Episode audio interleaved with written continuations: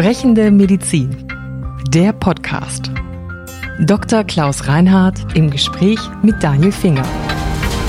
Heute das Covid-19-Update. Corona hält uns alle in Atem und Kontaktbeschränkungen allein sind noch kein Allheilmittel. Wie können Ältere und Angehörige von Risikogruppen sich am besten schützen? Warum ist es so wichtig wie nie, die Corona-Warn-App zu installieren? Warum brauchen wir dringend einen Pandemiebeirat? Darüber und über vieles mehr sprechen wir in dieser Folge. Wir wollen über Schnelltests sprechen. Ich habe neulich auch einen gemacht. Wie funktionieren denn so eine Schnelltests eigentlich? Beim Schnelltest wird auch ein Nasenrachenabstrich genommen, wie bei der PCR auch. Und da liegt auch schon ein Problem. Der muss richtig und gut gemacht werden. Da reicht es nicht, wenn Sie am Gaumen kitzeln. Sie müssen da schon richtig in den Rachen tief hinein oder auch tief in die Nase. Also gefühlt ist mein Arzt bis ins Stammhirn gegangen. Dann hat das richtig gemacht. Okay. Also insofern diese so eine präanalytische Phase ist wichtig und darum sollte es auch von geschultem Personal gemacht werden, beziehungsweise sollte man, wenn wir dann irgendwann so weit gehen, dass wir das an nichtmedizinisches Personal abgeben wollen, schon auch zeigen, wie man das machen muss. Und das ist das eine. Und dann wird dieser Abstrich in ein, wenn ich es richtig im Kopf habe, in ein Geltütchen gesteckt für einen gewissen Zeitraum und dann muss man dieses Gel auftragen auf einen Objektträger und äh, dann dauert das ungefähr 10 bis 15 Minuten. Dann hat man auf dem Objektträger eine Anzeige mit einer Markierung, die dann aussagt, ob ein negativer oder positiver Test vorliegt. Und das Praktische daran ist eben die Einfachheit dieses Tests, dass man auch kein Labor braucht, also keine weitere Labortechnik dafür braucht und dass man in so kurzer Zeit ein Ergebnis hat. Das sind sozusagen die daran sehr charmanten Dinge, die uns alle dazu bewegt haben zu sagen, das ist eigentlich eine wunderbare Sache, um zusammenzukommen in Gruppen von 10, 15, 20 Menschen, bei Sitzungen, auch Veranstaltungen oder auch von mir aus privaten Zusammenkünften und eine gewisse Maß an Sicherheit dazu gewinnen, dass man untereinander sitzt und da aktuell kein Infizierter sich befindet. Jetzt wissen wir aber, dass die Sensitivität und Spezifität, das heißt also die Genauigkeit dieser Tests im Hinblick auf das Erkennen, richtige Erkennen und das verlässliche Erkennen auch des Coronavirus oder der Antigene des Coronavirus eben nicht ganz so ist, wie die Herstellerangaben das offensichtlich suggerieren. Also bei mir in der Praxis war das so, der Arzt und auch sein Personal haben gesagt, bei denen ist es so, wenn man ein negatives Ergebnis hat, dann kann man dem eigentlich vertrauen. Ich habe trotzdem einen PCR-Test machen lassen, also das gibt, gab, die haben wohl oft diese Kombination gehabt und deswegen haben die auch gesagt, in der Regel ist es so bei einem negativen Ergebnis, sie haben noch nie was falsch Negatives gehabt, aber wenn er positiv ist, dann sollte man dringend nochmal nach einem PCR-Test gucken. Selbst der negative Test hat eine Restunsicherheit mhm. Und ich habe gestern eine interessante Veröffentlichung von Herrn Drosten gelesen, dass er davon ausgeht, dass man zwar nicht sagen kann bei einem negativen Test, dass der Betroffene tatsächlich nicht Corona infiziert ist. Also ein Prozentsatz von äh, Betroffenen tatsächlich dann doch Corona infiziert sein könnte. Aber er jedenfalls nach seinen Beobachtungen davon ausgeht, dass die Viruslast, die diese Menschen tragen, so gering ist, dass sie nicht infektiös sind. Das ist nochmal eine Subdiskriminierung dieses Themas. Also nach seiner Aussage sind damit diese Tests dann doch sinnvoll, weil man sagen kann, der negativ ist, von dem kann man zumindest sagen, er kann nicht anstecken. Zumindest momentan nicht. Momentan nicht, natürlich. Der Test ist ja auch nur eine Momentaufnahme, für die er dann auch benutzt oder gebraucht wird. Gut, ich glaube, dass wir weitere Beobachtungen brauchen darüber hinaus, dass wir auch unabhängige Untersuchungen brauchen, Studien brauchen, die über das hinausgehen, was uns die Hersteller angeben und dass wir unsere Erfahrungen damit sammeln müssen. Das ist meine aktuelle Position zu diesem Thema. Die unterliegt immer wieder auch Wandlungen, weil natürlich die Erkenntnisse sich verändern, ohne Frage. Und dennoch glaube ich eben, dass es ein ein probates Mittel sein könnte und ich hoffe, dass das auch sein wird, um sich ein wenig Sicherheit zu verschaffen im Umgang miteinander und damit auf diese Weise auch wieder vielleicht unter risikobegrenzender Maßnahme eben durch den Test auch Zusammenkünfte möglich zu machen. Wie würden Sie denn jetzt mit jemandem umgehen, der sagt, naja, ich habe einen super wichtigen Termin, ich hatte eine Risikobegegnung, ich könnte einen Schnelltest machen, ich könnte einen PCR-Test machen, darauf muss ich aber länger warten, ich könnte auch den Termin absagen, mich in Quarantäne begeben. Also wie soll man in diesem verrückten Wirrwarr in Berlin gibt es Leute, die sagen, ich kriege innerhalb von 14 Tagen gar keinen Test, denen bleibt nur die Quarantäne, wie soll man überhaupt damit umgehen? Also wenn die Frage ist, woher hat er die Warnung, woher weiß er, dass er einen ihn gefährdenden Kontakt gehabt hat, wenn er das weiß, ich sag mal über die Corona-App oder wie auch immer, weil er weiß, ein Freund von mir, mit dem ich gestern zwei Stunden in einem Raum an einem Tisch zusammen gegessen habe und neben dem gesessen habe, dessen Test ist positiv ausgefallen, dann muss er sich eigentlich tatsächlich verantwortlich verhalten und müsste sich zumindest mal für drei Tage isolieren und einen Test machen. Also wenn man jetzt wirklich ganz auf Nummer sicher gehen will, muss er auch noch vier, fünf, sechs Tage isolieren und dann einen einen Test machen. Und ich würde mit solchen Fragestellungen eigentlich eher dafür plädieren, eine PCR dann durchzuführen, um ein wirklich valides Ergebnis zu haben. Mhm. Jetzt haben wir eine Sondersituation mit vielen interessanten Dingen, die gerade passieren. Eine Sache, die ich gelesen habe, ist, der Gesundheitsminister schickt jetzt ein Care-Paket aus fast 300 Millionen Masken an Pflegeheime und Pflegedienste. Ist es schon wieder so weit, dass die Masken knapp werden? Ich habe schon mitbekommen, dass das Klopapier wieder knapp wird, aber auch die Masken? ich kann es nicht sagen. Also das, was mir gespiegelt wird, also erzählt wird, ist, dass in Kliniken natürlich aktuell jetzt durch die wieder deutlich zunehmende Belegung der Kliniken auch der dortige Verbrauch an FFP2-Masken deutlich gestiegen ist. Und die auch ein bisschen Sorge haben, dass da unter Umständen wieder Knappheit entstehen könnte. Weil man ist ja ein gebranntes Kind nach den Erfahrungen, die wir im März gemacht haben. Und auf der anderen Seite finde ich es allerdings richtig, dass man in den Risikosituationen, und dazu zählen eben Altenheime und auch ambulante Pflegedienste, tatsächlich dann FFP2-Masken trägt, und zwar auf beiden Seiten, auf Seiten der Pflegenden wie auf Seiten der betroffenen Bewohner oder Gepflegten. Und äh, die FFP2-Masken eben definitiv eher ein wirklicher Nutzen nachgewiesen ist im Hinblick auf die Reduktion von Infektionen oder Übertragungen. Und äh, vor dem Hintergrund muss man natürlich schon gucken, was hat man zur Verfügung an Ressourcen. Und wenn Sie jetzt sagen 300 Millionen, dann müssen Sie sich mal vorstellen, wir haben 80 Millionen. Wir tun jetzt einfach mal so für uns. Er hat ja davon gesprochen, dass es jetzt nur an die alten Wohneinrichtungen und Risikogruppen gehen soll. Aber wir täten es mal für alle. Mhm. Dann hätten wir also vier Masken pro Deutschem. Wenn Sie eigentlich täglich eine Maske wechseln sollten, dann sind wir in vier Tagen damit durch. Also, ne, das hört sich riesig an, so eine mhm. Zahl. Und ich nehme an, Pflegepersonal Personal hat es ja die ganze Zeit auf, muss es wahrscheinlich auch öfter wechseln. Ne? Unter Umständen ja. öfter, ja, je nachdem, wie feucht die geworden ist, wie gut die dann zu tragen ist. Die sind dann ja auch irgendwann unhygienisch. Also die haben ja auch andere Keime, von denen sie dann belegt sind und die gehören natürlich gewechselt. Also da braucht man, das gilt ja für andere, andere Masken auch. Und aus diesem Grunde glaube ich, da die ja nicht wiederverwendbar sind, ja, ist das ein Einmalartikel und ich bin jetzt nicht ganz sicher,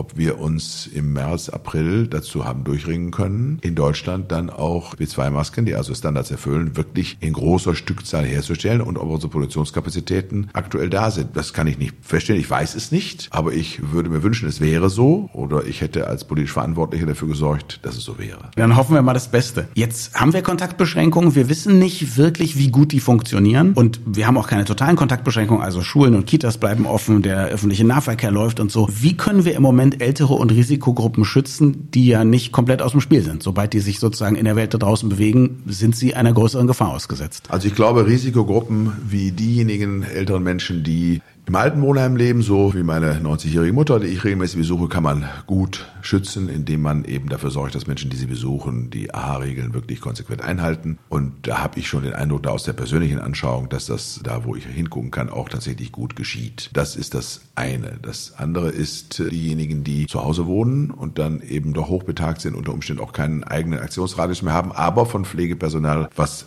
umfährt und in vielen verschiedenen Wohnungen und unterschiedlichen Settings tätig ist, besucht wird. Da glaube ich, ist es schon wichtig, dass man im speziellen Fall das Pflegepersonal, was dort tätig ist, häufig testet, hochfrequent, um festzustellen, ob da jemand ist, der Virusträger ist und eben unterschiedliches Spreading betreibt. Das ist eine ganz wichtige Maßnahme. Das gilt im Übrigen aber für die, die in den alten Wohnheimen pflegen, ganz genauso. Also das ist ja aber im Rahmen der Teststrategie jetzt auch so vorgesehen, dass die häufig und oft getestet werden, dass man vielleicht darüber hinaus auch Besuch wie mich und andere, die dann vielleicht da sind und länger da sind, auch wenn es mehrere vor allen Dingen sind, tatsächlich dann an der Stelle auch nochmal einen Schnelltest macht, in der Hoffnung, dass mal davon ausgehend, dass sie vielleicht dann doch sich als valide bewähren, tun wir jetzt einfach mal so. Das, glaube ich, wären Maßnahmen, die an der Stelle sinnvoll wären. Und eine problematische, schwierige Gruppe sind die älteren Menschen, die sich ganz frei, ist ja schön, dass das so ist, also nicht, dass ich jetzt missverstanden werde, aber die sich völlig frei und auch selbstständig in der Gesellschaft bewegen und dann eben viele Sozialkontakte haben, weil sie eben noch agil sind und viel selbst unterwegs sind. Und die sind natürlich allein durchs Alter Risikogruppe. Das ist schon definitiv der Fall, das können wir beobachten. Und wenn sie dann noch Vorerkrankungen haben, die trotzdem derart sind, dass sie in ihrer Vitalität und Agilität nicht wesentlich eingeschränkt eingeschränkt sind und das eben dann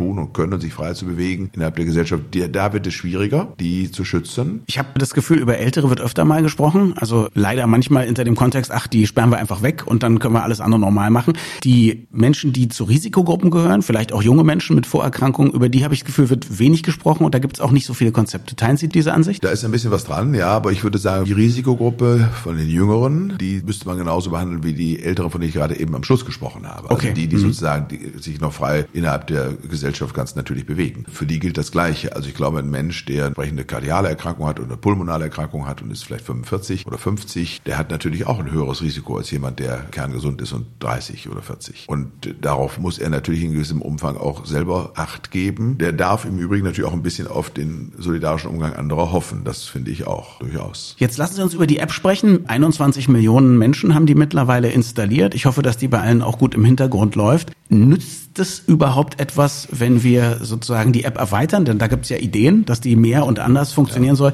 wenn nicht noch mehr Menschen die installieren. 21 Millionen klingt erstmal viel, aber wenn wir 80 Millionen Deutsche haben, ist nicht so viel. Ja, ne? Definitiv. Also ich glaube, man kann das eine tun, ohne das andere zu lassen. Das ist schon richtig. Also dennoch finde ich die Diskussion jetzt um die weitere Ausgestaltung der App, die ist interessant und auch in Ordnung, aber die ist nicht zentral. Zentral ist, wenn sie denn was bringen soll, dass das ein möglichst geschlossener Kreis ist und eigentlich alle Deutschen die benutzen. Jetzt muss man schon mal feststellen, bestimmte Handygenerationen können die nicht runterladen. Also wir haben es bei meiner Schwiegermutter versucht. Die hat irgendwie, ich sage jetzt nicht die Marke, die hat kein uraltes Handy. So uralt ist das nicht. Hätte man erwarten können von 86. Aber nein, so alt ist es nicht. Also Sie wissen ja, bald ist Weihnachten, ist die Schwiegermutter, ne? Da ja, können, Sie gut, das ja können wir mal ein neues Handy schenken. Ja, ja, gute Idee übrigens. Aber abgesehen davon muss man, würde ich sagen, daran zu arbeiten. Aber das scheint, das ist mir jedenfalls mitgeteilt worden von Menschen, die sich an der Stelle als Techniker auskennen, ist nicht machbar. Also das System ist auf dieser Generation nicht leistbar. Wie viele Menschen nun noch eine Generation dieses Handys haben, kann ich nicht sagen, weiß ich nicht. Aber wie gesagt, ist nicht so alt, von dem ich jetzt ja gerade gesprochen habe. Insofern glaube ich, sind es dann doch noch eine ganze Reihe. Das ist das Erste. Aber jetzt vergessen wir das auch mal und gehen nochmal sozusagen systemisch und theoretisch an das Thema heran. Und da muss man sagen, kann diese App nur wirklich wirksam sein und etwas bringen, wenn sie komplett genutzt würde. Und vor allen Dingen, wenn jeder,